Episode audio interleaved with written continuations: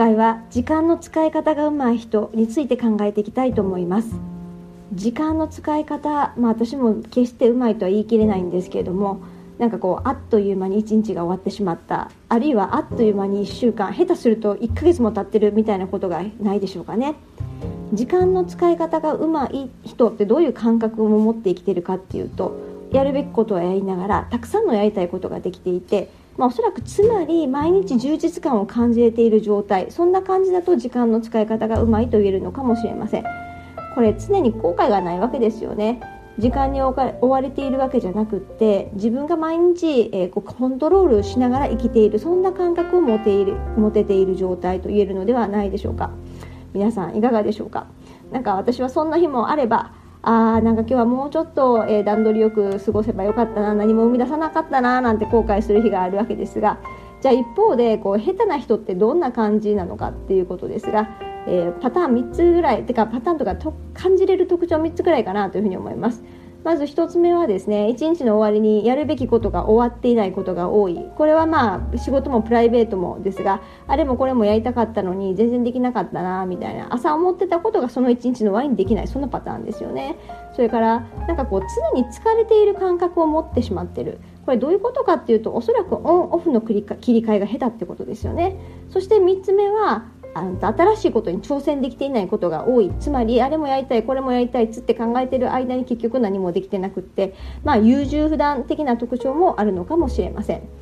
ではこう時間のうまい使い方がうまくなるコツってどんなところを意識すればいいのかってことですが、うん、これも3つぐらいかなと思いますがまず1つ目はですね、えー、これ全ては計画だと思うんですよね。えー、まあ、長期中期短期みたいなところ、まあ、年間目標から1日の目標からいろんなものがあると思うんですがまず、えー、意識しやすいのは1日の単位なのかもしれません1日の始まりに、えー、今日はこんなことまでやりたいという段取りをするで当然1日の始まりの前には1週間単位ぐらいの1週間の計画みたいなものがあると思ったり思いますしまあ、あとはその自分のこう勉強したいこととか何か目標がある方は、えー、長期計画があって、まあ、その長期の計画から中期短期と落とし込まれているような計画があって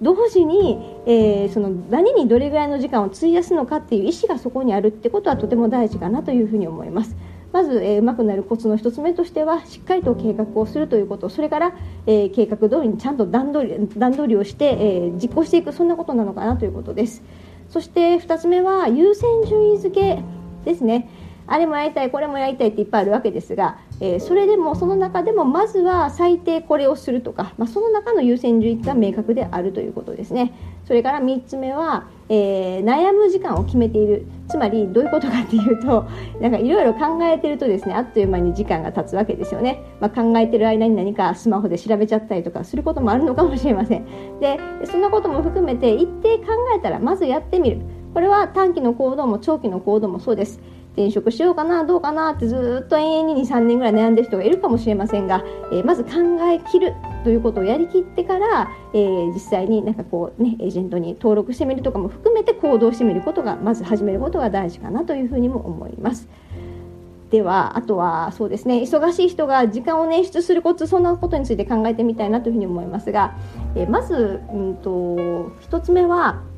自分が何にどれぐらいの時間を使っているのかっていうことをちゃんと、えー、可視化する理解していくということが大事かなと思います。えー、ゆっくりする時間何も考えずにぼーっとする時間そんなことも大事なのかもしれませんので大体どれぐらいの配分で何に時間を使うまずその優先順位も違うでしょうし項目も違うと思うので、まあ、そんなことをちゃんと理解するということそれから次に、えー、隙間時間の有効活用ですねすでにしちゃってたらもうもう隙間ないって方もいらっしゃるかもしれませんけれども例えば私なんかはこう化粧しながらですねえー、音声メディアでニュース聞くとか、ま、ながら時間活用したりなんかしています。